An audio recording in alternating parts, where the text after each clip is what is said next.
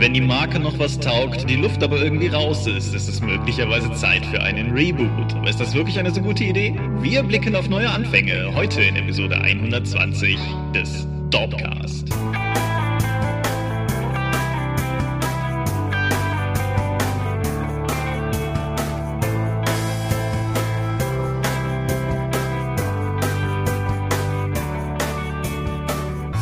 Hi und herzlich willkommen zu Episode 120 des Dorpcast. Einmal mehr haben wir uns hier versammelt, um über Dinge zu reden, die mit Rollenspielen zu tun haben. Und wenn ich wir sage, dann meine ich zum einen dich. Michael Skopje-Mingers, guten Abend. Und zum anderen mich, Thomas Michalski. Hi. Und worüber reden wir heute? Reboots von Marken im Rollenspiel bzw. im Fantastikbereich und was sie von neuen Editionen unterscheidet. Genau. Wir kamen auf das Thema über Warhammer Age of Sigma, was dir ja sehr am Herzen liegt und fanden, dass man daran anschließend auch nochmal gut über die neue World of Darkness reden kann, die mir ja sehr am Herzen liegt und so hatten wir ein Thema. Aber bevor wir zu diesem Thema kommen, hatten wir zum Beispiel letztes Mal ein Thema, um kurz in die Feedback-Schleife abzubiegen. Wir hatten viele gute Kommentare, auf die wir, du hattest glaube ich teilweise darauf geantwortet, oder? Das kann sein, zu der Regelepisode. Genau, zu der Regelepisode. Ich wollte gerade zwei Dinge noch aufgreifen, weil ich nicht dazu gekommen gekommen bin, auf die Kommentare direkt einzugehen, dachte ich, tue ich das gerade hier. Es wurde teilweise, hatte ich das Gefühl, in den Kommentaren eine Sache vermengt, die meiner Meinung nach nicht gut vermengt werden sollte, nämlich der Unterschied zwischen einem regellosen und einem würfellosen System. Also beispielsweise, das ist zwar schon ein extremes Beispiel, aber es wurde in den Kommentaren auf Engel eingegangen. Und Engel ist halt in meinen Augen, auch wenn man es mit den Arcana-Karten spielt, in dem Sinne kein regelloses System, auch wenn man nicht würfelt, weil man ja dennoch noch einen, einen Konfliktresolutionsmechanismus durch diese Tarotkarten hat. Ob das jetzt ein guter oder ein schlechter ist, sei dahingestellt und inwiefern der irgendwie sinnvoll gebalanced wäre oder nicht auch, aber es ist halt trotzdem ein Mechanismus und ich finde, das ist, das sollte man halt nicht miteinander vermengen, auch zum Beispiel, wenn man jetzt einfach sowas nimmt wie den Jenga-Turm bei Dread, so, das ist ja auch ein Regelmechanismus, der jetzt mit Würfelrollen in dem Sinne nichts zu tun hat. Und insofern, ja, das, das war die eine Sache, die ich aufgreifen wollte. Und zum anderen wurde so ein bisschen darüber philosophiert, warum zum Beispiel Fate immer als regelleichtes System gelte, weil es ja dennoch irgendwie relativ viel Regelwerk hätte, was natürlich stimmt. Und ich glaube, meiner Meinung nach, vielleicht, ich weiß nicht, ob du das auch so siehst, meiner Meinung nach ist es effektiv einfach so, dass Systeme wie Fate einen sehr stringenten Regelmechanismus haben. So, Fate hat seine Plus-Minus-Blanko- Würfel und das regelt mehr oder weniger alles darüber. Und das Regelwerk selber geht zwar auf viele, viele Sonderfälle ein und, und differenziert das, aber das ist nochmal eine andere Liga als sowas wie DSA 4, DSA 5 oder so Extremklopper wie AD&D oder sowas, die mit sehr vielen Spezialregeln, Expertenregeln, Sonderregeln, Sonderfällen und so operieren. Genau, wo es dann immer Subregelsysteme gab, die dann ganz anders funktionierten als der Rest oder auch die zweite Edition von Warhammer Fantasy, wo die Magie halt komplett anders funktionierte als alles andere in dem Spiel. Ja, oder die fantastischen Verfolgungsjagdregeln bei den späteren Call of Cthulhu Editionen, die teilweise mehr Seiten angenommen haben als der eigentliche Regelkern oder sowas. Genau. Das, das finde ich ist nochmal ein Unterschied, den man machen muss. Aber wir haben das Feedback mitbekommen und werden uns in zukünftigen Episoden nochmal einzelnen Elementen aus der Regelepisode widmen und die nochmal dezidierter angehen. Genau. Das ist ja grundsätzlich eh immer was, was wir versuchen zu machen. Wir machen das nicht immer so transparent wie gerade, aber wir gucken halt auch durchaus immer. Der übliche Dorpcast-Kommentar ist ja, oder hättet aber mehr in die Tiefe gehen können und normalerweise notieren wir uns das dann tatsächlich für spätere Folgen, um dann nochmal darauf einzugehen. Wir machen es halt nur nicht immer in direkter Folge, deshalb ist das vielleicht auch nicht immer so ersichtlich. Genau, denn äh, manchmal haben wir sogar einen Plan und äh, wir wollen das Format der Sendung auch nicht ändern, so dass wir dann irgendwie sagen, okay, ab jetzt wird mal eine halbe Stunde mehr für dieses Regelelement mit reingenommen oder dieses Thema zu besprechen. Das kann schon mal passieren, das ist dann ein Versehen, dass wir dann eine Dreiviertelstunde über das Kernthema reden statt äh, eine halbe Stunde, aber wir wollen den Podcast einfach nicht so lang werden lassen. Zum einen, damit er weiter konsumierbar bleibt und zum anderen, weil Thomas das schneiden muss. Ja, genau. So, das war, das war Housekeeping im Sinne Dorp, um noch kurz Housekeeping im Sinne von Dinge, die wir woanders gemacht haben, reinzuschleusen. Herr Mingers, was ist Earthdawn Chronik der Legenden? Die Chronik der Legenden ist eine Art Deluxe-Charakterbogen für Earthdawn und zwar das erste komplett in Deutschland entwickelte Produkt für die vierte Edition von Earthdawn. Ole, ole. Ole. Und zwar von uns. genau, von uns mit Unterstützung von Alex Nice. Mhm, unserem Ulysses Werkstudenten. Genau. Und ja, das ist tatsächlich ein, was es halt faktisch ist, es ist ein Deluxe-Charakterbogen, ein, ähnlich den, den DSA-Deluxe-Charakterbögen für Profane und so weiter. Also man kann da seinen Charakter auf vielen Seiten auswalzen. Mhm. Und wer jetzt der Meinung ist, das brauche ich ja eigentlich gar nicht, so Earthbound ist ja auch mit einer Seite Charakterbogen ausgekommen. Es geht ja nicht nur um schnöde Werte. Mhm. Genau. Die Idee hinter der Chronik der Legenden ist halt, dass, dass dein Charakter nicht einfach ein Held ist, er soll eine Legende werden. Und diese Legende sollte festgehalten werden dann im richtigen Rahmen. Wir sehen es ja bei DSA oder bei Pathfinder oder Starfinder, dass diese Deluxe-Charakterbögen einfach irre gut gehen. Was wäre dann nicht naheliegender, als auch für ein Legendenspiel dann auch so einen Bogen zu machen? Klar, die gedrückte Fassung hast du halt nur einen. Wenn du das PDF kaufst, kannst du so viel, und das hat auch, wir haben diesmal drauf geachtet, das Ding war schnell genug fertig, dass wir noch einen Fan hatten, den Eisenkessel, vielen Dank dafür. Der hat das ganze Ding mit ausfüllbaren Feldern versehen.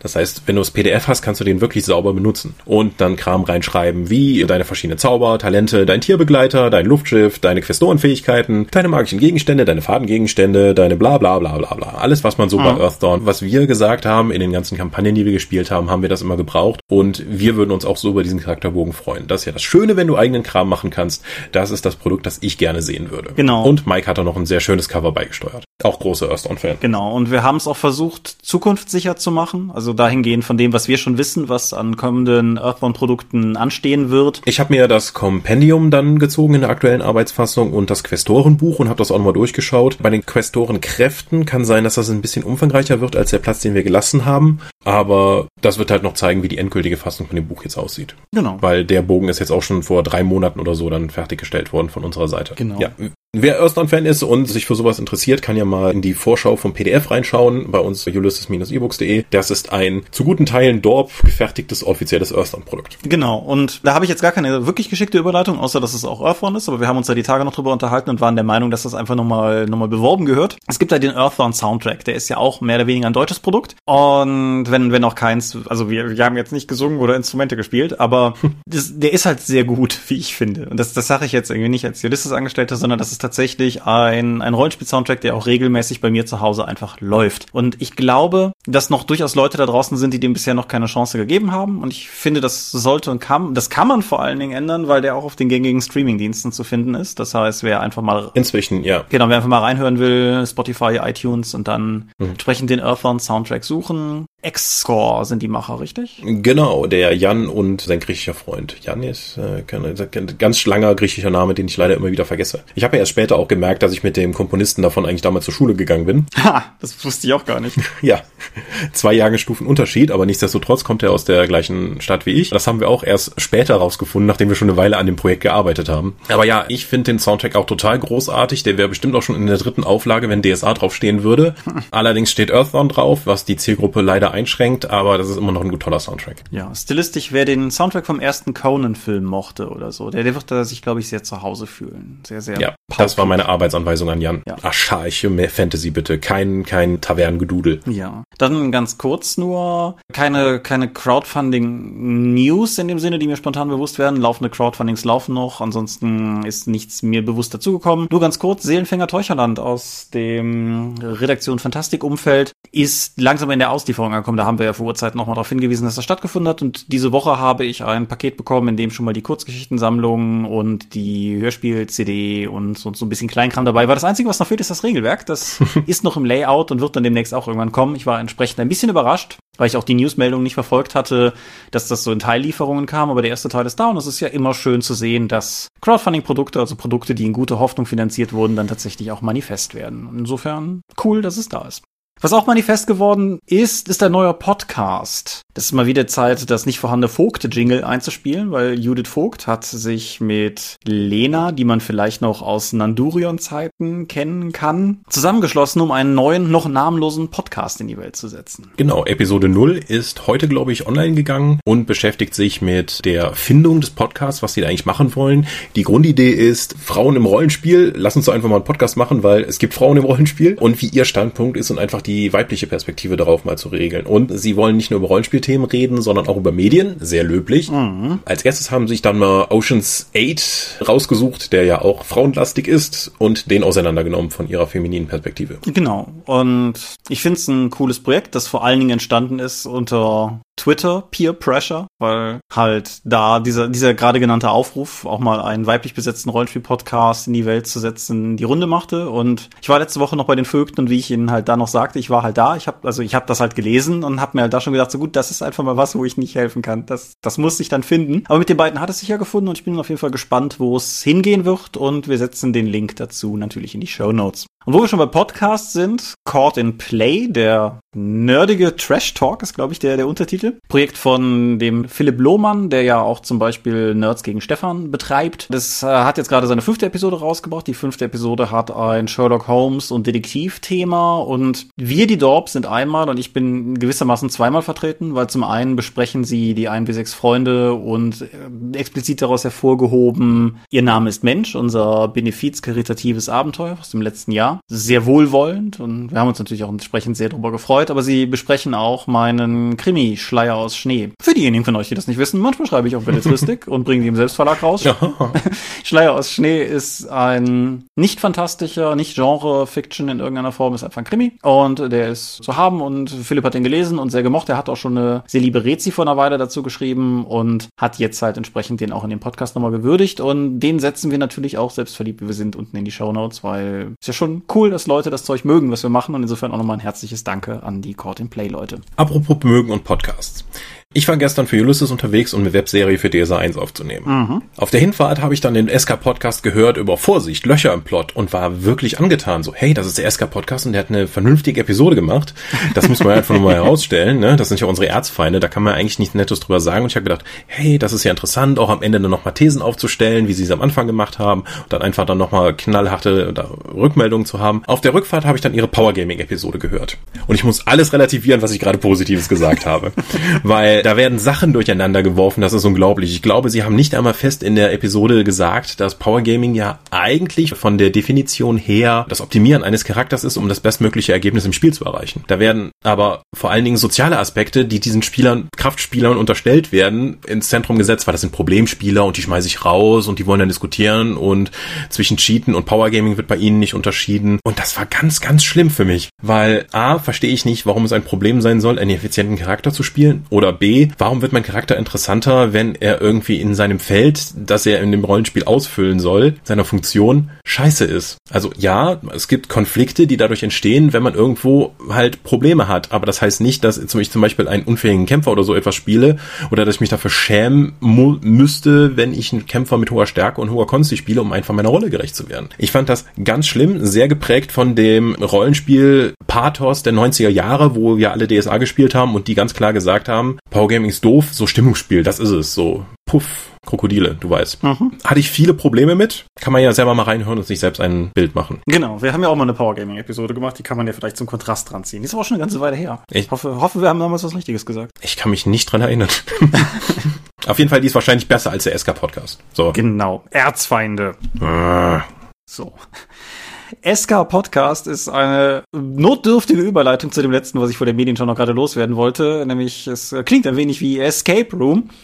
Und ich bin tatsächlich, ich bin ja tendenziell immer jemand, der hinter jedem Trend irgendwie zwei Jahre hinterher ist. Und so war ich dann am Wochenende auch in meinem ersten Escape Room, also kommerziell veranstalteten und so weiter und so fort. Und ich wollte den einfach nur an dieser Stelle kurz erwähnen. Das Ganze nennt sich The House of Unwritten Tales und liegt in Aachen. Und die haben mehrere genre-inspirierte Räume. Was wir gemacht haben, war etwas, was unter dem Titel Harrison Jones lief und war dann so ein Indiana Jones inspiriertes Archäologie, Geheimnisse, Mythen-Teil. Sie haben außerdem ein, ich weiß gar nicht, ob der lizenziert ist oder nur Witcher inspiriert, also wie, wie Sapkowskis Witcher halt. Sie haben ein, ein drittes, auf das, zu dem ich nicht viel mehr sagen kann und sie arbeiten gerade an einem Stranger Things inspirierten Teil. Und also der, den wir gemacht haben, der war halt wirklich sehr cool.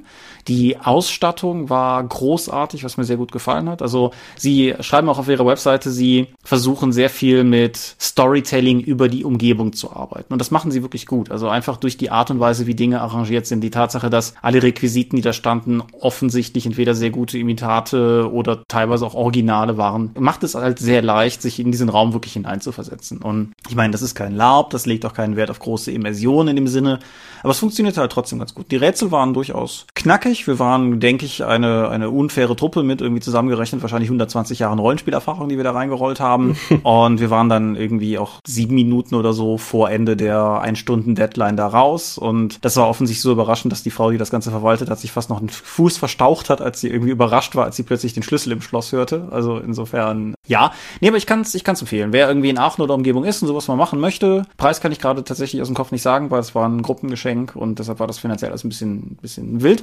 Aber war es auf jeden Fall wert und kann man einfach mal machen und dauert ja auch nur eine Stunde. Insofern, coole Sache. The House of Unwritten Tales. Link setze ich auch hier drunter. Dann kommen wir mal zur Medienschau, zur eingeschränkten Medienschau, wenn ich mir den Timecode anschaue. Ja, sowas hatte ich schon, schon erwartet. Möchtest du anfangen? Ja, ich habe auf Netflix Terra Nova geschaut. Terra Nova ist eine Science-Fiction-Serie, die sich darum dreht, dass man Menschen in, in der von aktuell aus gesehen Zukunft von einer völlig verkackten, verstrahlten Erde, weil Umweltverschmutzung in, durch ein Zeitportal mehrere Millionen Jahre zurückschickt und man da einfach die Menschheit neu ansiedeln möchte. Mhm. Super. Das macht man in mehreren Wellen, wo man Kolonisten durchschickt und die bauen dann in der Stadt Terra Nova dann irgendwie eine, versuchen eine neue Gesellschaft aufzubauen. Natürlich gibt es da draußen in der Vergangenheit Dinosaurier, die wild aus allen verschiedenen Epochen zusammengemixt werden und auch nicht tatsächlichen Dinosauriern entsprechen, weil es ist eine andere Zeitlinie und es ist nicht direkt die Vergangenheit. Und dann gibt es irgendwie noch einen Metaplot, dem man nicht wirklich folgen kann, weil es nur eine Staffel von der Serie gibt. Terra Nova ist faszinierend jetzt zu sehen. Die Serie ist auch schon, glaube ich, zehn Jahre alt inzwischen und man merkt sehr deutlich, wie sich die Serien entwickelt haben seitdem, weil das ist noch ziemlich deutlich Monster der Woche. Mhm. Auch die Charaktere sind nicht wirklich interessant. Diese Familie, die man da durchschickt und die dann auf der anderen Seite strandet, effektiv, ist flach und uninteressant. Alle Charaktere sind doof, bis auf einen. Der Chef von Terra Nova, der Militärtyp, das ist der gleiche, der auch in Avatar den Militärtypen für der Basis gespielt hat. Mhm. Und der auch in ähm, äh, Into the Wastelands, Into the Badlands, die ich immer mhm. auch einen der Trainer spielt, der allerdings am Rollstuhl sitzt. Und der Typ ist so super awesome. Der ist ein alter, weißhaariger, völlig durchtrainierter Mann, dem man einfach das militärische Grummeln immer sowas von abnimmt. Ich, ich habe einfach große Freude, dem zuzuschauen. Und der wird auch in dieser Serie entsprechend ins Zentrum gesetzt. Ansonsten hat Terra Nova eine bizarre Gewaltfreiheit, weil zwar Leute schon mal gefressen werden und so etwas, aber die Leute, die gegen die Dinosaurier kämpfen, benutzen nur Schallwaffen warum auch immer. Es gibt irgendwelche Zivilisten, die an der ganzen Kolonisierungswelle, die zurückgeschickt wurden, um irgendwie was anderes zu machen für einen bösen Konzern, damit er noch viel reicher werden kann und dann kämpft man halt gegen diese Rebellen, die noch da sind und später kommen noch super böse Konzernsöldner dazu. Es ist wirklich einfache, schlichte Unterhaltung auf einem sehr niedrigen Niveau, bei dem ich bemalt habe. Nichtsdestotrotz kann man das einfach mal nebenbei laufen lassen und ich glaube aber auch zu Recht, dass das nur eine Staffel bekommen hat. Okay. Ich habe auch eine Fernsehserie mitgebracht, die nur eine Staffel bekommen hat. Etwas ganz Besonderes. Amazon brachte die sechs Folgen lange Serie Jean-Claude Van Johnson raus auf den Markt. In der Hauptrolle Jean-Claude Van Damme als Jean-Claude Van Damme und zugleich als seine alte, scheinbare zweite Identität Johnson.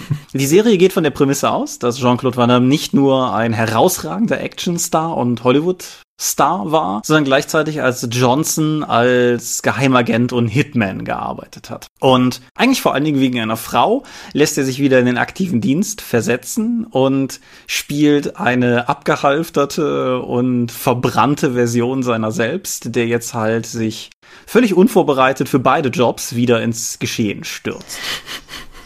Er dreht im Laufe der Staffel eine Neuinterpretation von Huckleberry Finn, die für sich genommen schon völlig bizarr ist aber er arbeitet halt gleichzeitig an, an einem Hintergrundplot. Und der Pilotfilm, das war ja eine von diesen Amazon-Sachen, wo sie verschiedene Pilotfilme rausgebracht haben, die Leute dann entscheiden konnten, was umgesetzt wurde, die Leute sich entschieden haben und Amazon meistens auch gemacht hat, was sie wollten, aber nicht immer.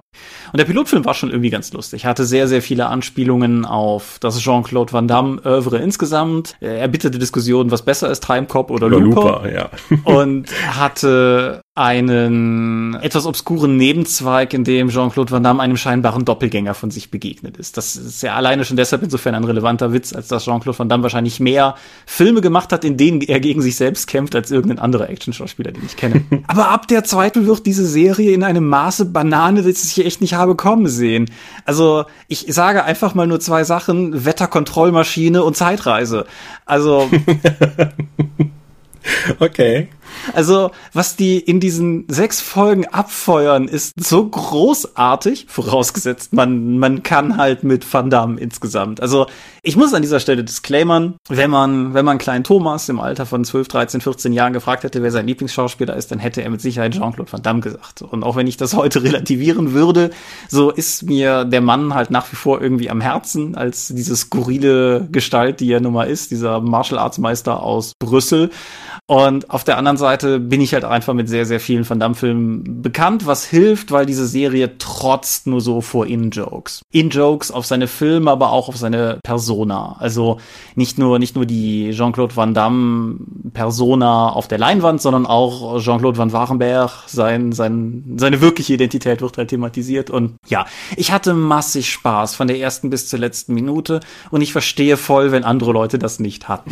Diese Serie ist völlig bizarr, widersetzt sich in einem gewissen Maße irgendwie logischen Erzählformen und funktioniert halt, wie gesagt, vor allen Dingen dann, wenn man wenigstens mit dem Genre, vielleicht aber auch mit den Filmen vertraut ist. Wer das aber ist oder wer auch einfach Spaß an dem hat, was ich gerade so umrissen habe, der sollte dem Ganzen auf jeden Fall eine Chance geben. Es ist schon sicher, dass keine zweite Staffel kommt, was schade ist, weil die Serie einen Cliffhanger hat, von dem ich gerne gewusst hätte, wie es, wie es weitergeht. Auf der anderen Seite ist der Mainplot der Staffel aber abgeschlossen. Also der Cliffhanger hätte eh eine neue Tür aufgemacht. Das heißt, das, was man bis dahin gesehen hat, hat auch ein Ende. Und insofern kann man das, denke ich, guten Gewissens machen. Und meine dicke Empfehlung hat es. Ja, muss ich unbedingt auch noch schauen. Aber da kann ich nicht bei bemalen. Das klingt etwas, was meine Aufmerksamkeit verdient. Man sollte drauf gucken, ja. Aber es, es sind halt, mhm. wie gesagt, sechs mal 30 Minuten. Mhm. Das kriegt man auch gut mal weg. Super. Ich habe noch einen weiteren Age of Sigma Roman gelesen. Das ist der zweite in der Reihe, weil ich den dritten vorgezogen hatte, weil es da um Carrot und Overlords ging. Aber ich habe mir den zweiten Speer der Schatten auch noch geholt. So, damit habe ich, glaube ich, mehr Age of Sigma Romane dieses Jahr gelesen als Roman in den letzten Jahren insgesamt. Weil Age of Sigma macht mir einfach Spaß. In Speer der Schatten haben wir jetzt zum ersten Mal eine richtig klassische Abenteuerreise im Setting von Age of Sigma. Es beginnt damit, dass halt der Gott Grungi mehrere Leute zusammenruft, die ein wild gemixter Haufen von Abenteurern sind. Ein Ritter auf einem Hippogreifen aus dem Reich des Lebens, eine Söldnerin, ein Scharfschützen, Schrägstrich Kanonier aus dem Reich der Himmel, ein Zwergenslayer. Irgendwann kommt noch eine Vampirin dazu und sie sind mit Carrot und Overlords unterwegs und es ist ein großer Spaß. Es ist ein Page-Turner. Wirklich, es ist simple Action. Es ist passiert die ganze Zeit was. Du hast einen B-Plot mit einem Chaos, mit einem Korn-Champion, der auf der Suche nach auch diesem titelgebenden Speer der Schatten ist, einer der acht Wehklagen. Das sind magische Artefakte, die aus der Essenz des Chaos selbst geschmiedet wurden und damit wirklich auch selbst Göttern gefährlich werden könnten. Und die sind alle auf der Jagd danach. Der Gott, Zwergengott Grimni hat sie losgeschickt, um eben dieses Ding zu finden, weil der ist jetzt irgendwie aus einer Versenkung aufgetaucht. Und dieser Roman hat die ganze Zeit Action, es passiert die ganze Zeit Kram. Aber, und das ist das Wichtigste, dieses Age of Sigma Setting wird da so detailliert beschrieben wie vorher noch gar nicht. Du findest also so etwas wie diese Stadt, die sie bauen, die im Schatten einer abgestürzten Götterwaffe errichtet ist, die den Leuten in dieser Stadt Visionen gibt. Und das ist halt eine Metropole mit mehreren Millionen Einwohnern und die gerade konstant von Skaven belagert wird und das ist halt irgendwie nicht so unnormal bei denen. Sie reisen dann umher mit einem fliegenden Luftschiff, wo sie von einer Gottbestie angegriffen werden, was so eine Art gigantischer fliegender Wal ist, der dann versucht, das Schiff zu fressen. Sie schaffen es davon runterzukommen und finden noch eine, einen gigantisch großen Wurm, auf dessen Rücken eine Stadt errichtet wurde, die auch wieder eine Metropole mit mehreren Millionen Einwohnern ist und wo die Leute sich stellenweise in den Wurm reingegraben haben, der sich über die Ebene der Bestien die ganze Zeit bewegt. Und das ist nur, wie sie sagen, nur eine von zehn Riesenbestien auf äh, Würmern, wo man Städte drauf errichtet hat. Und es gibt noch Skaven, die in diesem Wurm sich in das Fleisch reingegraben haben und ein Tunnelsystem haben und die machen da ständig und so geht es weiter und weiter und weiter und es ist einfach wieder Fantasy auf zwölf gedreht und da hält man sich mit nichts auf. Hey, wie wär's, wenn wir eine Spinnengottheit finden und die verprügeln? Ja, super. Die könnte ja in diesem Waldreich sein, wo Zwerge ihrer Natur widersprochen haben und einfach angefangen haben, die Bäume zu formen, damit sie so eine Art Baumdungeon dann bilden, wo sie sich dann aufgehalten haben. Es sind fantastisch große Ideen drin. Es ist eine actionreiche Geschichte, es ist ein Page-Turner, es ist keine wirklich tiefgründige Geschichte. Man darf jetzt keine großen Twists erwarten, aber ich war sehr gut unterhalten. Sehr cool. Mhm. Also Riesenwürmer for the win. Alles klar. Dann, dann machen wir am Ende noch was ohne Riesenwürmer. Wir hatten ja vor einer Weile hier über Annihilation gesprochen, die Alexander Garland-Verfilmung von Jeff Vandermeers gleichnamigen Roman. Hatten so ein bisschen über intelligente Science-Fiction lamentiert und infolgedessen, ich glaube, das hatte ich auch schon mal erwähnt, stand irgendwann Tom hier vor der Tür und drückte mir Blu-rays in die Hand mit der Anweisung, die doch mal zu gucken. Einer davon war Arrival, über den wir hier nicht mehr groß reden müssen, weil den hast du hier schon gelobhudelt. Ja. Und äh, ein anderer, den, über den ich mal reden möchte, ist Ex Machina. Ex Machina ist insofern interessant, als dass er auch von Alexander Garland ist, selber Mann also, der mit dem Film hier sein Regiedebüt gab, bevor er sich an dann Annihilation gewagt hat. Garland kennt man aber unter anderem auch für seine Drehbücher von 28 Days Later oder Sunshine zum Beispiel. Und der Plot dieses Films basierte darauf, dass ein junger, sehr nerdischer Computertechniker zu so einem Mogul rausgeflogen wird, so einer Steve Jobs, Elon Musk auf drei Jahrhundert gedrehten Person rausgeflogen wird, weil er in einem Gewinnspiel gewonnen hat und deshalb irgendwie eine Woche mit ihm verbringen darf. Und dann zeigt sich vor Ort, dass dieser Mogul, wie auch immer, halt ihn gleichzeitig nutzen möchte, um einen Test durchzuführen, weil er hat einen Roboter mit künstlicher Intelligenz gebaut. Und dieser junge, nerdige Computertechniker soll die Woche damit verbringen, in so einer Art erweiterten Turing-Test herauszufinden, ob das wirklich eine künstliche Intelligenz ist, diese Frau, oder ob das einfach nur ein sehr kluges Skript ist. Und der Film besteht zum großen Teil aus diesen drei Personen, diesen beiden Männern und der weiblichen Roboterperson. Und es ist halt so eine Art Kammerspiel. Und es ist so ein bisschen die Frage, wer wen am meisten belügt. Die Roboterfrau macht relativ schnell deutlich, dass sie mehr oder weniger sich als Gefangene sieht und gerne raus möchte. Der reiche Computermogul ist primär ein Arschloch und scheint sekundär auch eine ganze Menge Dinge zu verschweigen. Und es ist auch die ganze Zeit so ein bisschen unklar, welche Rolle dieser Computertechniker jetzt wirklich spielen soll. Und auf dieser Basis operiert der ganze Film. Ist ein kurzer, 108 Minuten, kann man also durchaus mal irgendwie relativ zügig entsprechend schauen. Das ist aber auch gut, weil ich glaube, für viel mehr hätte der Plot nicht gereicht, aber für die Länge, die er hat, ist es genau richtig. Es ist von vorne bis hinten spannend. Es ist interessant zu sehen, wie sich diese sehr ungleichen Charaktere aneinander messen. Es wird auch relativ schnell klar, dass in der introvertierten Person des Computertechnikers genug schlummert, um diesem sehr extrovertierten Computerchef entsprechend trotzen zu können. Und das funktioniert alles sehr gut. Es ist ein sehr hübsch gefilmter Film, kann man einfach so sagen. Es ist sehr, sehr schön inszeniert. Schauspielertechnisch sehr spannend, weil Donald Gleason, der den General Hux in den neuen Star Wars Filmen spielt, spielt den introvertierten Computermenschen, wohingegen Oscar Isaacs, der den Poe in den neuen Star Wars Filmen spielt, den Computermogul Nathan spielt. Ach. Ja.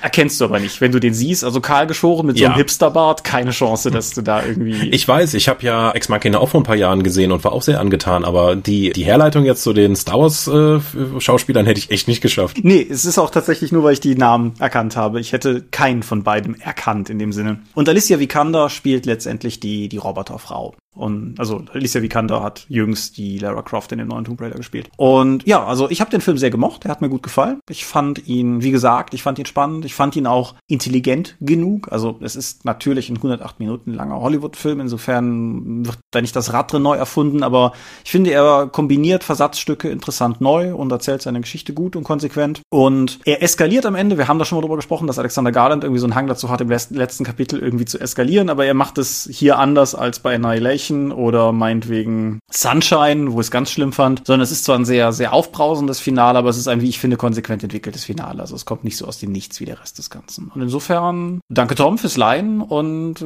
ich würde ihn auf jeden Fall Leuten ans Herz legen. Ich stimme zu. Hervorragend. Also rebooten wir mal das Thema. Rebooten wir das Thema.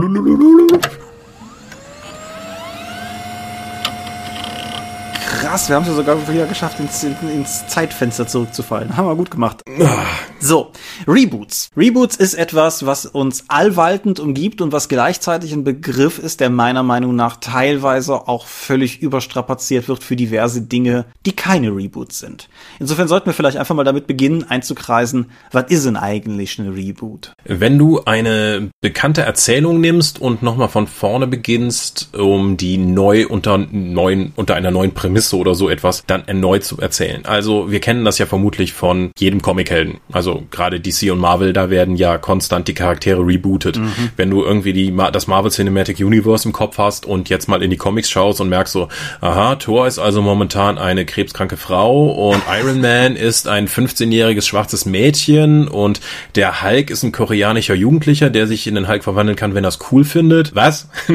so, da sind halt rebootete Charaktere. Ja, und gleichzeitig muss man halt, finde ich, so diverseste Sonderfälle rausrechnen. Also in Bezug auf Rollenspiele ist wahrscheinlich die größte Differenzierung, die man treffen kann, der Unterschied zwischen einem Reboot und einer neuen Edition. Aber da, da werden wir noch drauf kommen. Ich finde aber zum Beispiel auch interessant, wir haben neulich hier über S, die neue Stephen, also die neue Verfilmung des Stephen King Buchs gesprochen. Und der wird halt teilweise auch als Reboot geführt. Und das sind schon so Fälle, wo es mir ein bisschen, ein bisschen schwerfällt, das so zu schlucken, weil ich finde, es ist im Prinzip kein, also es ist insofern ein Sonderfall, als dass es eine neue Adaption eines bestehenden Werks ist. Es ist nicht irgendwie alles abgetrennt und neu gestartet. So, falls der Unterschied, den ich meine, klar wird. Dann hast du so Sachen wie X-Men First Class, der am Anfang als Reboot geführt wurde, bis in Days of Future Past beide Zeitlinien zusammengeführt wurden. Damit war das dann wohl auch irgendwie vom Tisch. und dann hast du auch so Sachen wie Casino Royale ist auch so ein schönes Beispiel. Wenn du halt, hm. also man, man kann jetzt argumentieren, ob die Bond-Filme soft rebooten, jedes Mal, wenn ein neuer Bond reinkommt oder nicht. Auf der anderen Seite hat Casino Royale die M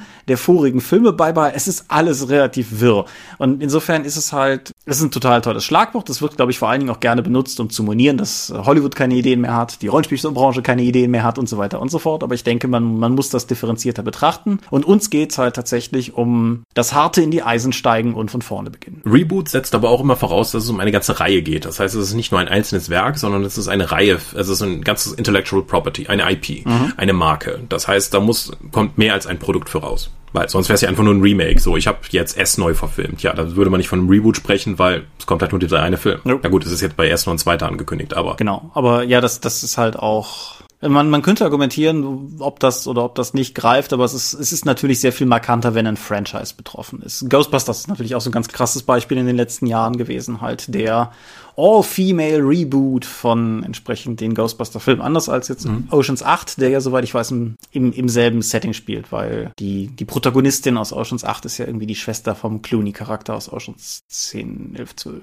Ja, laut Vogt Richter Podcast, ja. Ja, genau. Das ist meine Informationsquelle. Reboot, ja. Das heißt, eine Marke wird neu erfunden, mhm. basierend auf Tropes, auf Eigenheiten, auf Kernelementen der bisherigen Marke. Ja. Aber man schmeißt halt jede Menge Ballast ab. Genau. So, zum Beispiel Star Wars hat ja, indem sie jetzt die neue Trilogie gemacht haben, nicht rebootet, aber halt das Extended Universe abgeschmissen. Das zeigt vielleicht auch direkt so ein gewisses Problem, was mit all dem einhergeht, weil wenn man bestimmte Kernelemente beibehält, erfordert das, dass man diese Kernelemente identifiziert. Und in diesem Filterverfahren läuft man natürlich immer Gefahr, bestehende Fans zu verschrecken, weil deren Interpretation der Kernelemente der eigenen IP vielleicht eine ganz eigene ist als die eigene Interpretation halt. Mhm. Gerade bei Star Wars. Ein Bekannter von mir hat halt gesagt, so ja, diesen ganzen Jedi-Kram habe ich nie gebraucht. Das ist für mich nicht Star Wars. Für mich war Star Wars immer der verzweifelte Kampf von ein paar Menschen in einer kriegerischen Umgebung gegen einen überlegenen Feind. So.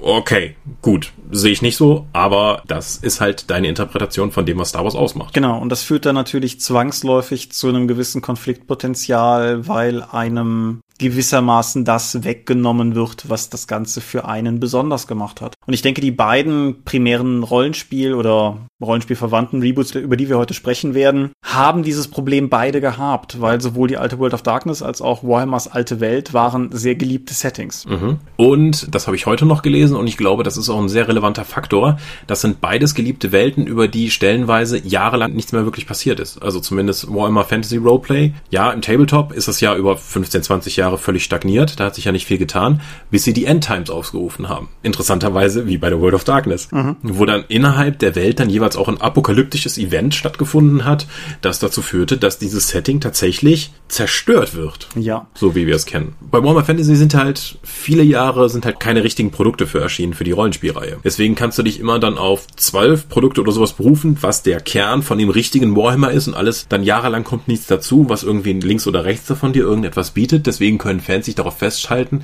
das ist das richtige Warhammer. So wie bei Star Wars, wenn viele Leute sagen, das richtige Star Wars sind halt die ersten drei Filme. Mhm. Und was mit dem Ewok-Film? Fresse. Was mit dem Christmas Special? Fresse! Aber Boba Fett ist doch halt aus dem Christmas Special, ja.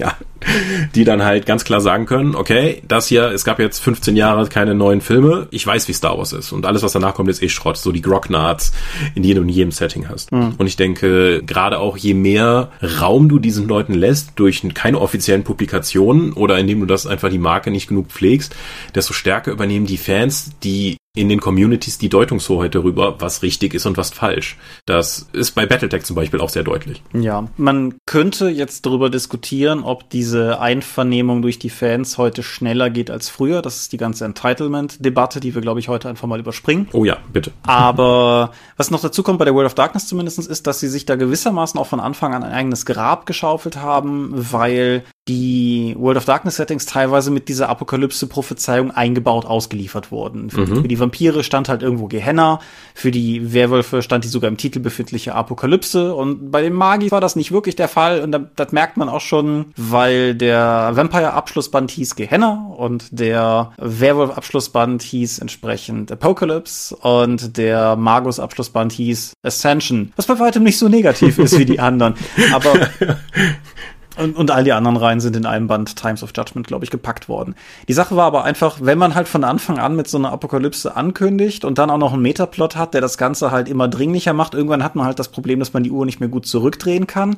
Und dann haben sie sich halt dazu entschieden, tatsächlich das Ganze durchzuziehen. Ob das eine kluge Entscheidung war, das war dann zu diskutieren. Mhm. Aber bevor wir darauf eingehen, näher im Detail, was für Gründe fallen dir ein? Warum könnte man einen Reboot wollen? Also jetzt mal außen vor gelassen, dass es vielleicht ein Publisher-Wechsel sein könnte oder dass lizenztechnische Gründe da irgendwie reinspielen. Das mal außen vor. Aber wenn du White Wolf bist, wenn du Games Workshop bist, warum rebootest du deine Cash Cow? Weil die Verkäufe zurückgegangen sind. Wenn du merkst, wie bei einer Edition, okay, wir fangen nur noch an, Material zu wiederholen. Eigentlich ist alles, was wir mit diesem Setting erzählen wollten, erzählt. Aber ich habe hier, sehe hier noch Optionen. Allerdings haben wir in so viele Sackgassen geschrieben.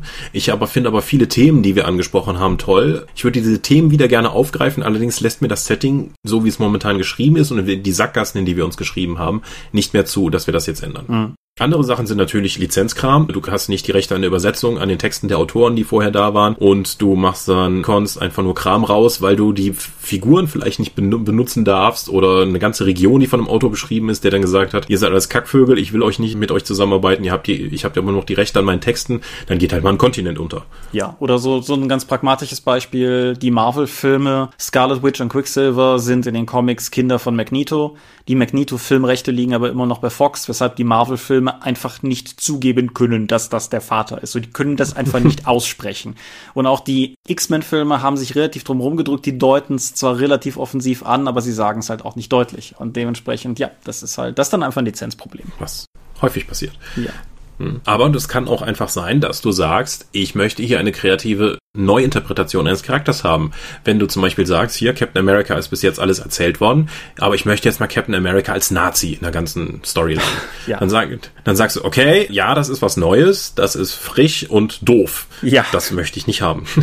Die Reaktionen auf den Comicstrang waren laut und deutlich, glaube ich. Ja. Ja. Gut, und dann siehst du dich halt mit dem Problem konfrontiert, wie anders du es denn jetzt letztendlich machen möchtest. Und White Wolf war da, denke ich, ein gutes Beispiel. Klammer auf, übrigens wirklich noch White Wolf, das war noch vor der Onyx Path Zeit und war, war ein gutes Beispiel, weil sie gerade am Anfang sich nicht wirklich getraut haben, sich zu weit von dem alten Material zu entfernen, was meines Erachtens sehr zu ihrem Nachteil gereicht hat. So begab es sich, dass Vampire the Masquerade, Werewolf the Apocalypse und Mage the Ascension abgelöst wurden durch Vampire the Requiem, Werewolf the Forsaken und Mage the Awakening. Booyah. Und gerade wenn man sich das erste von denen anschaut, nämlich Vampire, merkt man halt auch irgendwie, es gibt bei Requiem noch fünf Clans. Das sind Deva, Gangrel, Macket, Nosferatu und Ventru.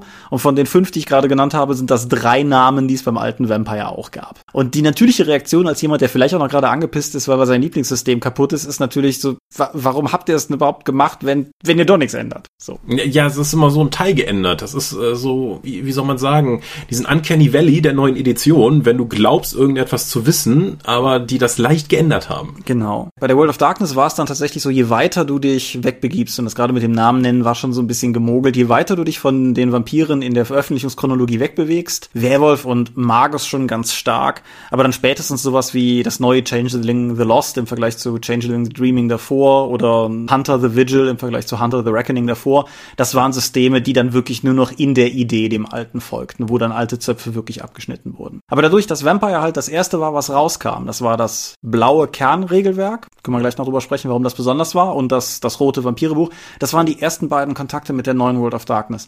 Und dass sie da halt nicht von Anfang an auf genug Abstand gegangen sind, hat, glaube ich, der ganzen Sache durchaus geschadet. Auch bei mir, der ich durchaus Fan der neuen World of Darkness bin, war ich am Anfang halt erstmal enttäuscht, weil es so ähnlich war. So, wenn neu, mhm. dann neu bitte. Es war immer noch zu viel von dem Alten, dass Neueinsteiger immer noch verwirrt waren, aber die Leute, die halt was Neues wollten, haben es nicht bekommen. Genau. Das heißt, die, die Alteingesessenen gehen hin und sagen so, ja, dafür, hab, dafür habt ihr jetzt meine alte World of Darkness, in der ich 15 Jahre gespielt habe, kaputt gemacht. Das ist nicht die richtige World of Darkness und die Neulinge sagen so, das ist doch eigentlich noch die alte World of Darkness, nur mit bisschen äh, frischer Farbe drauf. Dann machst du halt alle irgendwie unglücklich. Genau. Wobei ich auch grundsätzlich sagen würde, dass mich die neue World of Darkness mehr abgeholt, also insgesamt immer noch nicht abgeholt hat, aber mehr abgeholt hat als die alte mit ihren unendlichen Metaplots und supermächtigen NSCs, wo man überhaupt nicht mehr durchsteigen konnte. Genau, das, das sind halt auch so spannende Setzungen gewesen, die die neue World of Darkness getroffen hat. Beispielsweise, dass die neue World of Darkness explizit keinen Metaplot hatte. Oder ich erwähnte das blaue Buch gerade, dass es ein generisches, allgemeines, erstmal für Sterbliche gebautes Regelwerk gibt, auf das die Übernatürlichen dann draufschrauben, was erstens bedeutet, dass es ein bisschen konsistenter vom Regelkern ist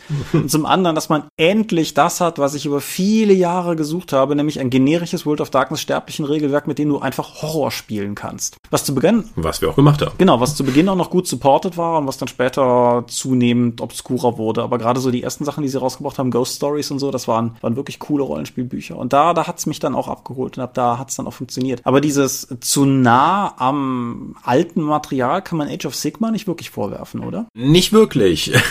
Also bei Warum ist die alte Welt nach 30 Jahren gekillt worden in den End Times, in der Zeit der Apokalypse? Nun, das war auch etwas, was immer wieder angekündigt wurde und wenn halt über Jahrtausende Chaoshorden gegen die Bastion der Zivilisation anstürmen, irgendwann haben sie es halt mal geschafft. Damit du keine Sommerkampagne hast, wo dann irgendwie große Städte vernichtet werden und was dann halt nicht passiert ist, dann haben sie es wirklich mal durchgezogen. Die Chaosmächte gewinnen einfach jetzt hier diesen Krieg. Und nach und nach sind wichtige Charaktere getötet worden. Slanesh hat alle Elfenvölker gefressen und die Welt ist zerstört worden. Mhm. Wirklich zerstört. Es waren die Endtimes. Die alte Welt war weg. Die ist kaputt. Oh, warum hat Games Workshop das gemacht? Die Verkäufe für Warhammer Fantasy sind in den Jahren immer weiter zurückgegangen. Sie haben halt gemerkt, in dem Setting passiert eigentlich nichts mehr. Wir können dann, obwohl es noch viele Ecken gab, die man hätte erkunden können. Waren einfach die Verkäufe der Miniaturen und des alten Rank and Files Tabletop Systems nicht ausreichend, um, die mussten also irgendetwas machen. Die sind jetzt nicht den Weg gegangen, dann irgendwie zu sagen, okay, wir rebooten jetzt mal und fangen einfach mal neu an mit leicht anderen Regeln. Die haben einfach mal die komplette Welt zerstört, haben Sigma, den Gott der Menschen, sich an den Kern dieser Welt klammern lassen und der ist ein paar tausend Jahre durchs Universum geflogen, bis einen großen Drachen getroffen hat, der dann ihm gesagt hat, wie man die acht magischen Reiche, in die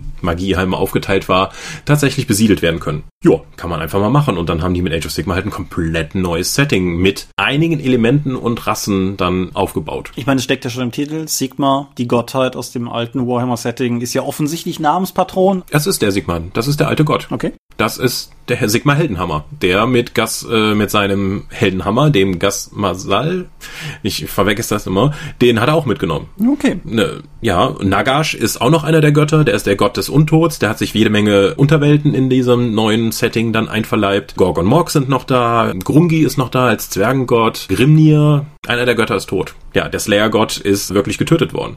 Alariel, die, die Elfengöttin ist noch, hängen noch immer rum. Also die Götter haben es zu einem guten Teil rüber geschafft. Oder mussten halt wieder erstmal geweckt werden. Die Chaosgötter sind natürlich auch da. Das heißt aber, da hat man wirklich den alten, den, den bisherigen Leuten alles weggenommen mhm. und einfach gesagt, so sieht das jetzt aus. Und am Anfang von Age of Sigma gab es praktisch kein Setting. Ich habe ja probiert vor kurzem einen der ersten Romane, weil ich den im Humblebande hatte, zu lesen. Und dieses ganze Setting, was in dem Roman beschrieben wird, war nur die Einsteigerbox mit den Figuren, die drin waren.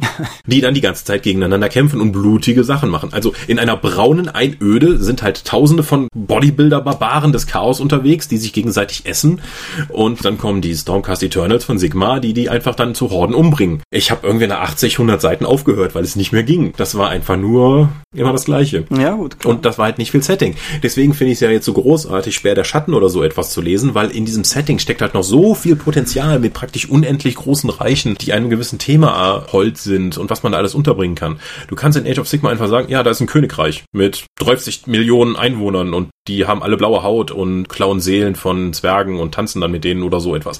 Ist alles kein Problem, das ist ja groß genug dafür. Du kannst halt alles unterbringen, was du möchtest. Und das bietet halt gerade auch fürs Tabletop optisch sehr viel krassere und anspruchsvollere Armeen, als das bis jetzt der Fall war, wo man sich ja weitestgehend auf die beginnende Renaissancezeit des Mittelalters bis von Mittelalter bis Renaissancezeit bei in der alten Welt verständigt hat. Mhm. Also das ist mal wirklich ein harter Reboot geworden. Ja, und wo du zwar halt noch Zwerge, Elfen und alles hast und die Chaosgötter und das alles, aber es ist halt komplett neu verpackt. So, was verbindet jetzt die World of Darkness Darkness und Age of Sigma, die Leute haben es gehasst am Anfang. ja, das ist korrekt. Es, es gab natürlich bei beiden jene, die direkt mit Optimismus an die Sache rangegangen sind. Aber en gros kann man sagen, das war keine positive Rezeption. Nein, als ich auch am Anfang für Age of Sigma gelesen habe, so ja, und dann gibt es irgendwie nur so einzelne Blasen mit Settings, die dann rumfliegen und eine der neuen Hauptarmeen sind wohl irgendwie Kriegermönche in goldener Plattenpanzer, die für Sigma kämpfen, dachte ich mir, wollen die ernsthaft Space Marines, also Space Marines, die äh, für Warhammer 40.000 bestverkaufte Einheit überhaupt, jetzt auch für Warhammer Fantasy rausbringen, nur weil die sich gut verkauft? Ja, haben sie gemacht und inzwischen finde ich es geil. Am Anfang war ich halt völlig dagegen, weil so ein Reboot bedeutet auch immer erst, die nehmen dir was weg. Mhm. Du hast eine emotionale Bindung an etwas, was du über Jahre, vielleicht Jahrzehnte aufgebaut hast und die machen einfach deine Spielwelt kaputt. Deine Erinnerungen werden ja eigentlich davon nicht berührt und du kannst ja in dem bestehenden Material einfach noch immer weiterspielen, aber es fühlt sich erstmal völlig falsch an. Das ist natürlich insofern auch ein relevanter Aspekt, als dass man in gewisser Weise auch bei beiden mittlerweile sagen kann, irgendwann kommen sie wieder. Also bei der World of Darkness hat sich ja Onyx Path dann mit den Classic World of Darkness, Old World of Darkness, 20th Anniversary, wie man es nennen will, hat mit den Neuauflagen der alten Systeme sicherlich nicht wenig Geld in die Kassen gespült, indem sie halt erst Vampire und von da aus, von da aus dann alle anderen auch wieder neu auf den Markt gebracht haben. Und bei Warhammer ist es ja momentan vom Tabletop nicht so, als dass sich das anbahnt, aber die alte Welt ist bei den Videospielen ja nie ganz verschwunden und nicht nur bei den Videospielen. Die alte Welt wurde auch in Romanen weiter ausgeführt und es gibt eine Menge Brettspiele, die noch in der alten Welt spielen. Genau. Bei Fantasy Flight Games ist halt zum Beispiel Warhammer Quest erschienen, ein Abenteuerkartenspiel. Es kommt jetzt Doom Seekers raus bei Ninja Division und äh, Vermintide 2 ist vor kurzem erschienen für den PC. Ja. Es kommt Total War Warhammer in der alten Welt raus. Das heißt, die alte Welt existiert zumindest außerhalb des Tabletops noch immer weiterhin. Und es kommt ja jetzt auch noch die vierte Edition des Warhammer Fantasy Rollenspiels. Genau, und auch, auch interessant fand ich jetzt die, die Romansparte von Warhammer startet ein neues Horror-Sublabel. Und was sie direkt mit angekündigt haben, sind Neuauflagen der Genevieve-Romane von Kim Newman. Das waren einige, auch aus heutiger Sicht durchaus realhistorisch betrachtet, alte Warhammer-Romane die eben damals noch unter Pseudonym von dem ansonsten ja ganz namhaften Kim Newman geschrieben wurden, die ich Jack Hewell. Genau, die ich persönlich sehr schätze diese Romane, die für mich wahrscheinlich prägender waren für das, wie ich Warhammer heute wahrnehme als irgendwas anderes, was ich zu der Zeit gelesen habe und die die werden halt auch neu aufgelegt. Also man man hat halt auch keine Angst in dem Sinne das alte weiter bestehen zu lassen, was bei White Wolf bei der neuen World of Darkness anfangs anders war. Das war ja war ja schon hart an der Grenze zur Geschichtstilgung, was White Wolf damals versucht haben, weil jetzt gibt's halt nur noch die neue World of Darkness und ja. Hm problematisch. Aber bei Warhammer, bevor es jetzt diesen harten Schnitt mit Age of Sigma gab, gab es ja im Rollenspielbereich zumindest auch einen harten Schnitt, wurde es zumindest von vielen so empfunden, als FFG die dritte Edition von Warhammer angekündigt hat. Und obwohl es da im gleichen Setting gespielt hat, ist die Mechanik, die dem bei der dritten Edition verfügbar war, war so anders, dass es ganz viele Leute vor den Kopf gestoßen hat. Ja. Weil die haben gesagt so, wir haben jetzt hier 25 Jahre lang das W100-System gehabt, das funktioniert doch. Einschränkung von mir, nee. Und dann hat einfach FFG gesagt, wir probieren hier etwas komplett Neues, wir lassen das Setting, nur packen ein komplett neues Regelsystem drauf. Man hat Spezialwürfel, die man dann nutzen kann. Es gibt eine Trizillion Marker, die Bücher kommen in einer großen Box, weil wir das ganze Spielmaterial mit Spielkarten alles unterbringen wollen. Und mich hat das sehr abgeholt, auch wenn es insgesamt too much war von allem. Und Star Wars Wars hat das ja in gewisser Weise auch noch weitergeführt. Aber ich fand das eine total spannende neue Art, Rollenspiel zu erleben, die ich auch sehr hilfreich fand, weil alle Informationen vor mir auf Karten und auf Markern lagen. Aber die Warhammer Rollenspielfans haben es gehasst. Die hatten wirklich große Probleme damit. Ja, kann ich, kann ich bestätigen. Es ist halt es ist rein Rollenspielhistorisch insofern natürlich auch spannend. Du hast das gerade so beiläufig gesagt, mit Star Wars hat's weitergeführt. Also man, man kann ja schon durchaus sagen, dass Warhammer 3 irgendwie auch sowas wie die Beta-Regelvariante von dem ist, was sie dann mit dem Star Wars Rollenspiel ja. massiv erfolgreich. Da musst du erstmal sehen, was für Eier FFG haben müssen, dass sie eine Marke wie Warhammer benutzen, um Sachen auszuprobieren, bevor sie dann eine größere Marke dann das richtige Regelwerk dann drauf loslassen. Ja, auf jeden Fall, ja. Aber FFG ist damit jetzt auch sehr erfolgreich. Also bei Warhammer 3 haben es alle gehasst gepasst und jetzt bringen sie Genesis, das gleiche Regelwerk, nur in generisch raus und das Ding verkauft sich wie geschnitten Brot. Das ist super beliebt. Ja, ist ja auch, wenn du bei Star, es ist ja nicht nur ein Star Wars Rollenspiel, von dem wir hier technisch gesehen sprechen, sondern es sind ja quasi drei miteinander verschränkte, halt je nachdem, wo du den Erzählschwerpunkt setzen willst. Was ja auch so eine Sache war, als sie das damals gemacht haben, wo alle gesagt haben, ihr habt sie doch nicht alle, aber na gut, Verkaufszahlen geben ihnen recht, haben sie ja. Ja, sie haben, lustigerweise, sie haben bei Warhammer 40.000 damit angefangen. Was schon wieder eine Warhammer-Sache ist, wo sie das gebetert haben.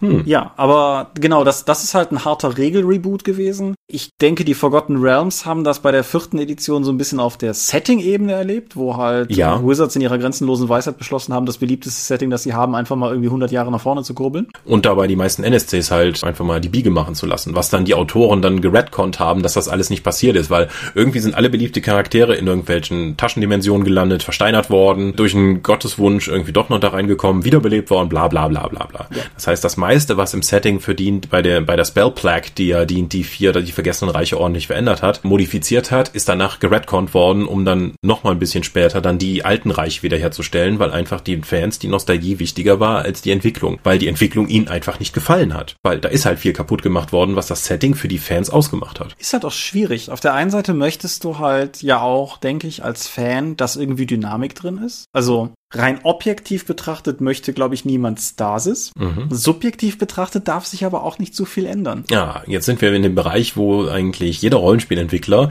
der mit einer etablierten Marke arbeitet, sitzt, weil er möchte ja eigentlich was Neues damit machen. Aber wie viel Neues kann ich reinpacken? Wie viel, weil ich, weil die Beispiele der neuen World of Darkness und auch Warhammer 3 haben gezeigt, Revolutionen im Rollenspielbereich funktionieren selten. Also eigentlich nicht. Du musst das schon evolutionär machen. Wenn du irgendwie große Schritte machen möchtest, musst du vielleicht zwei oder drei Editionen oder 15 Jahre dazwischen machen, bis du eine Edition ankommst, die du eigentlich den Fans am Anfang geben wolltest. Weil alles andere fühlt sich dann so sehr an wie ein Stoß vom Kopf. Ja. Es gibt so ein bisschen die. Schauen wir mal, das, das neue Talk hat, sagen wir mal, durchaus merkliche Änderungen im Regelsystem, aber alle alten Talk-Fans haben gesagt, es fühlt sich immer noch an wie Talk, es ist jetzt nur repariert. Mhm. Das ist halt eine neue Edition, das ist kein Reboot, obwohl wir auch im Setting einiges geändert haben. Es gibt verschiedene Cosms und zum Beispiel Pan Pacifica ist inhaltlich ziemlich geändert worden gegenüber dem, was es vorher war. Und, aber viele Fans haben wir wohl damit erreicht, weil die auch sagen, das ist jetzt repariert, weil es doppelt sich jetzt nicht mehr mit der Cyber PPC, dass beides Technologie ist, so jetzt hat das sein eigenes Ding.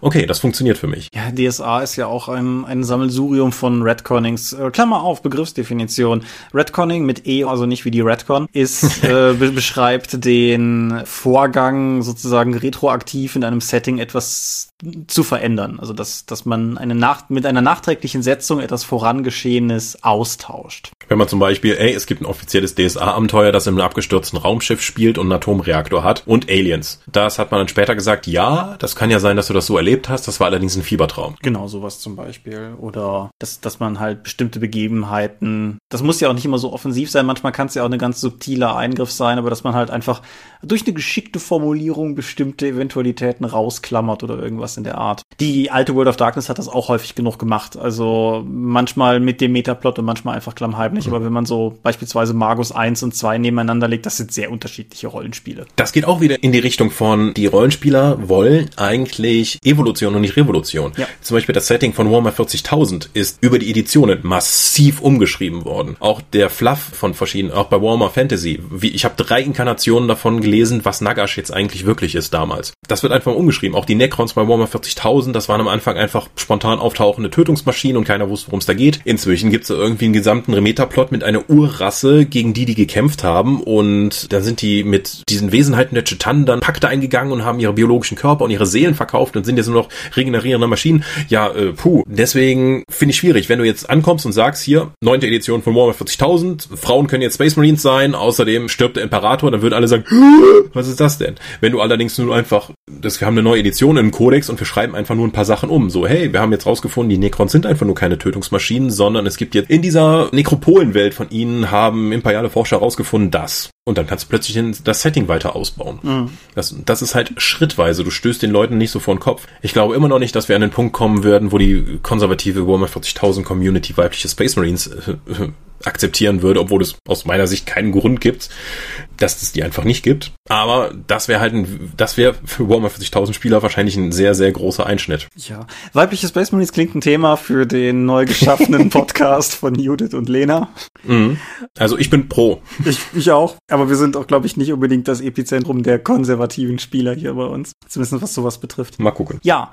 Es ist, als wir im Vorfeld überlegt haben, worüber wir hier reden können, ist es uns tatsächlich aber auch schwer gefallen, signifikant viele Reboots zu finden. Was denke ich auch durchaus einen Grund hat, weil, also nicht nur, dass diese beiden Präzedenzfälle halt durchaus gezeigt haben, dass es mindestens ein steiniger Weg ist, Was ja durchaus auch relevant ist, einfach nur mal klar zu sagen, ist, beide Reihen sind nicht tot. Die neue World of Darkness heißt da mittlerweile Chronicles of Darkness, weil Lizenzbuhai, aber die Produkte existieren durchaus bis heute weiter und werden weiterentwickelt und Age of Sigma ist ja immer noch auf der aufsteigenden Kurve seiner selbst. Age of Sigma hat ja gerade diesen Monat erst die, oder letzten Monat die zweite Edition bekommen und die haben erstmal jetzt ein Grundbuch bekommen, wo es vorher nur sechs Seiten Regeln gab. Jetzt gibt es ein 320-seitiges Grundbuch und 70 Prozent davon sind nur Fluff. Ja, aber du musst halt auch. Die haben sich wirklich Mühe gegeben, jetzt nochmal da wirklich Fleisch auf die Rippen zu packen und die Leute richtig geil drauf zu machen. Du musst aber halt auch schon Games Workshop oder White Wolf sein und das Geld und die Eier zu haben, um zu sagen, das wird, wacht ab, das wird. Und das ist halt so die Sache.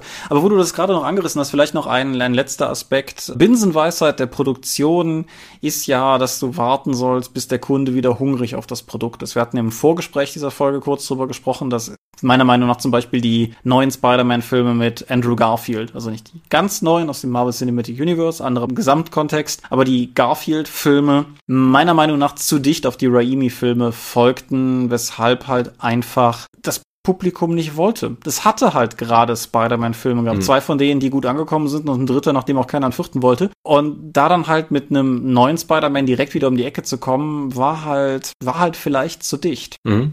Wir haben ja schon oftmals hier erwähnt, dass Nostalgie momentan einer der treibenden Faktoren in der Rollenspielbranche ist. Und das ist ja auch ein Teilaspekt von, sagen wir mal, einem konservativen Denken, dass du halt von diese großen Brüche nicht haben möchtest, sondern langsam herangeführt werden möchtest. Oder dann nochmal das erleben, was dir vor 15, 20 Jahren schon mal Spaß gemacht hat. Aber es ist halt, es ist halt gleich gleichzeitig auch mit dieser Binsenweisheit nicht getan, weil ich habe den Ghostbusters-Film eben schon mal erwähnt, einer, der eine lange Zeit vorher hatte, wo die Leute danach gedürstet haben, wo ihnen der Reboot aber dann letztendlich ja doch zu krass war. Da kommt auch die konservative Sache wieder hart durch. Und dann wiederum hast du so Sachen wie The Force Awakens, der ja erkennbar sehr darauf designt wurde, alte nostalgische Fans erstmal wieder abzuholen und ins Boot zu holen. Der teuerste Fanfilm der Welt. Ja, um, um sie danach dann mit The Last Jedi echt, echt, echt vor die Wand zu hauen. positive Art und Weise, mhm. meiner Meinung nach. Aber, ne? Aber da war die Kritik mhm. halt auch wiederum da, dass der zu ähnlich war. Also es ist, glaube ich, immer eine schwierige Situation. Egal, ob du wartest oder nicht und egal, ob du auf die Nostalgie mhm. gehst oder auf Revolution. Es ist, ich glaube, zumindest für einen gewissen Teil des Fandoms wirst du immer verlieren. Das sind halt Teile der Editionskriege, dass du halt in einer neuen Edition immer jemanden verlierst. Das ist ganz klar. Wir haben bei der achten Edition von Warhammer 40.000 jetzt auch mit den vielen Leuten, mit denen ich gesprochen habe, viel, einige haben gesagt so, das ist ja eine totale Verdummvereinfachung des Spiels, das mache ich hier nicht mit und sind gegangen. Dafür sind für jeden, der gegangen ist, sind vier neu gekommen, die gesagt haben so, hey, das ist jetzt zugänglich. Mir gefällt, was ihr hieraus gemacht habt. Musst du halt sehen. Vielleicht tauschst du einfach nur einen Teil der Spielerbasis aus. Aber wenn ich mir die vierte Edition von Warhammer Fantasy jetzt anschaue, ich habe drei Editionen von Warhammer Fantasy im Schrank und bin sehr zufrieden damit. Ich, was ich bis jetzt von der vierten Edition gesehen habe, brauche ich die nochmal? Nein. Ist da genug Neues drin? So, hm, es sieht schon schön aus. Aber klar werde ich die kaufen. Klar. Weil wahrscheinlich denke ich da auch konservativ genug. Aber ich muss so in der Selbstreflexion jetzt auch mal sagen, am Anfang, wenn so eine große Revolution ansteht, bin ich auch meistens dagegen. Weil die nehmen ja was weg, mhm. gefühlt emotionale Entscheidung, doof. Aber jetzt mit immer ein bisschen Abstand, wenn ich mir die neue World of Darkness anschaue, wenn ich mir Age of Sigma anschaue, wenn ich mir anderen Kram anschaue, so nach einer Zahl Star Wars, so hey, denke ich mir immer nach, ja, gerne, macht's kaputt, gib mir was Neues. Das alte kenne ich ja schon. Das ist mhm. ja dann nicht weg nur ihr habt interpretiert es halt neu. Aber ich meine auch, du musst halt irgendwie diesen schmalen Grad finden, den Kern des Settings auszumachen und dir dann den Fans das wiederzugeben. Es war mal eine Zeit lang ein neues Mutant Chronicles Rollenspiel in Arbeit und die Previews, die die da gezeigt haben, diese Macher, so, es gibt eigentlich fünf große Megakonzerne im Sonnensystem. Die haben einfach mal einen davon gestrichen, weil die fanden den doof. Und dann haben sie das komplette Artwork geändert, so dass keine aufblasbaren Schulterplanzer mehr dabei sind, weil das ist ja völlig albern, wir machen das hier so und so und so. Und das war weder im Look and Feel noch vom wirklichen Setting noch von den Regeln hatte das irgendwas damit zu tun, wie Mutant Chronicles jemals funktioniert hat. Und das haben halt alle abgelehnt. Deswegen ist das, bevor es überhaupt erschienen ist, schon entschlafen worden. Ja, es ist nicht wirklich ein Reboot gewesen, weil es keinen neuen Ahnenstrang aufgemacht hat. Aber das Xbox Shadowrun Spiel, Xbox 360 Shadowrun Spiel, glaube ich, mhm. war ja auch so ein Beispiel dafür, wie jemand sich die IP nimmt und meint, es alles neu erfinden zu müssen und effektiv etwas baut, was einfach niemand möchte. Mhm. Nämlich einfach ein Team-Shooter, der nur vage auf der Shadowrun-Lizenz basiert, keine Orks hat, ein großer Skandal mhm. und einfach auch nicht gut war. Ja. Aber die mussten dann vermutlich ein Spiel rausbringen, weil sie sonst die Lizenz verlieren. Ja, Trauriges anderes Themenfeld, aber ja, genau. Ich glaube aber, wir haben zum Thema Reboots weitestgehend gesagt, was wir sagen wollten. Ich denke auch und wahrscheinlich äh, gefühlt kohärenter als letztes Mal. Genau, nochmal noch mal Entschuldigung für die letzte Folge, was das betraf, äh, wie ich auch in, an ein, zwei Stellen dann geschrieben hatte, dass wir, wie auch gesagt, mittwochs statt montags aufgenommen haben, war schon nicht Teil des Plans und dass wir bis weit in die Nacht hinein aufgenommen haben, auch nicht, hat der Folge vermutlich nicht gut getan, aber wie ja schon eingangs dieser Folge gesagt, werden wir einzelne Themen noch aufgreifen und vertiefen. Gut.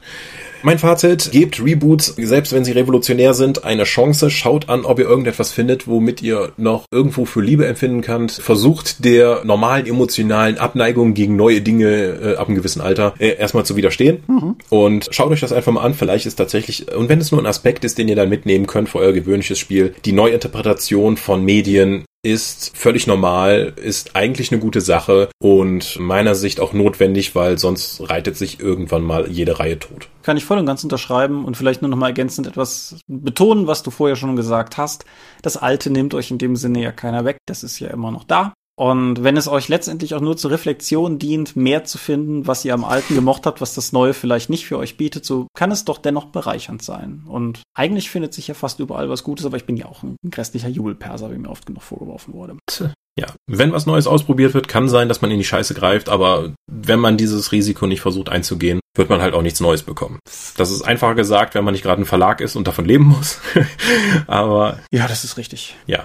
Ja. Und so kommen wir zum Sermon. Wir sind die Dorp. Wir sind ein nur einmal vor langer Zeit rebooteter Freundeskreis und man findet uns unter www.die-dorp.de. Dort bringen wir neben dem Dorpcast auch Rollenspiel-Downloads zu eigenen und fremden Systemen. Manchmal veröffentlichen wir sie als Buch. Dorp TV berichtet vor allen Dingen von und Messen unter youtube.com slash die Dorp. Wir sind auf rspblogs.de, Google+, Facebook und Twitter at die Dorp geht an Tom, at Seelenworte geht an mich. Seelenwort ist auch der Name meines Blogs und meines Instagram-Accounts. Wir veranstalten die Drakon, die kleine sympathische Pen Paper Convention der Eifel, die das nächste Mal vielleicht dann auch endlich einen Termin im Dorpcast nennen kann. Die offizielle Webseite ist auf jeden Fall drakon.contra.de. Und möglich wird das alles durch eure milden Spenden auf Patreon. Paywalls haben wir keine. Alle Infos gibt es unter patreon.com slash die Dorp. Ja, vielen Dank. Was wir vergessen haben, Dorp TV Videos von der RPC sind online.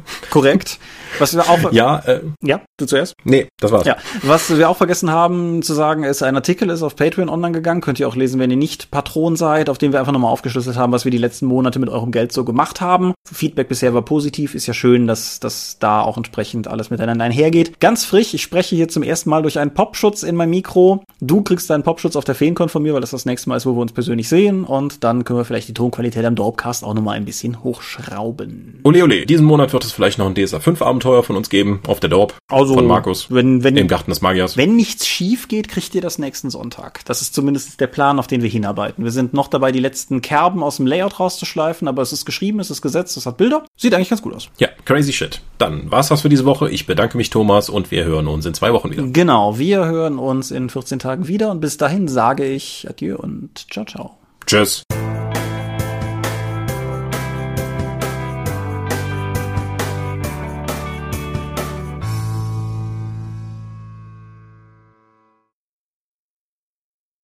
Fühlte sich gut an die Folge. Ja, finde ich auch. Hatte ordentlichen Flow. Wir haben jede Menge Infos runtergebracht. Vielleicht hat man gemerkt, dass wir die neue World of Darkness und Age of Sigma und Warhammer einfach sehr viel mögen, weil wir sind hier und da mal ein bisschen abgespiffen. Aber hey, was soll's. Wir, wir reden über Kram, den wir mögen. Da ist das legitim. Das wäre ja auch schade, wenn wir das Zeug nicht mögen würden. Ne? Tragisch. Geradezu.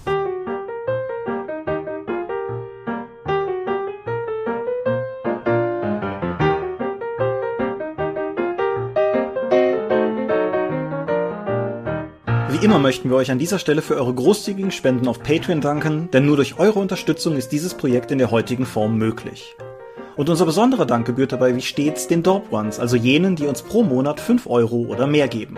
Laut Stichtag 1. Juli sind das 8088, Ali Schara, Lambert Behnke, Gerrit Bonn, Andreas Korsten, Tobias Kronert, Daniela, Dorifer, Michael Fege, Björn Finke, Marcel Gehlen, Stefan Glück, Stefan Göritz, Granus, Markus Greve, Matthias Günther, Jörn Heimeshoff, Heinrich, Dominik Ladek, Lightweaver, René Kulik, Angus MacLeod, Moritz Melem, Mofte, Orkenspalter TV, Dennis Oswald, Philipp Picker, die RuneQuest Gesellschaft, Ralf Sandfuchs, Oliver Schönen, Jens Schönheim, Alexander Schendi, Bentley Silberschatten, Lilith Snow White Pink, Steam Tinkerlon, David Steinkopf,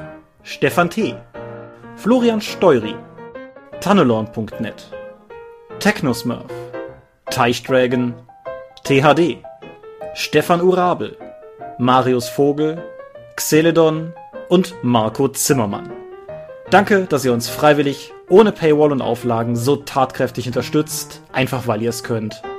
Danke.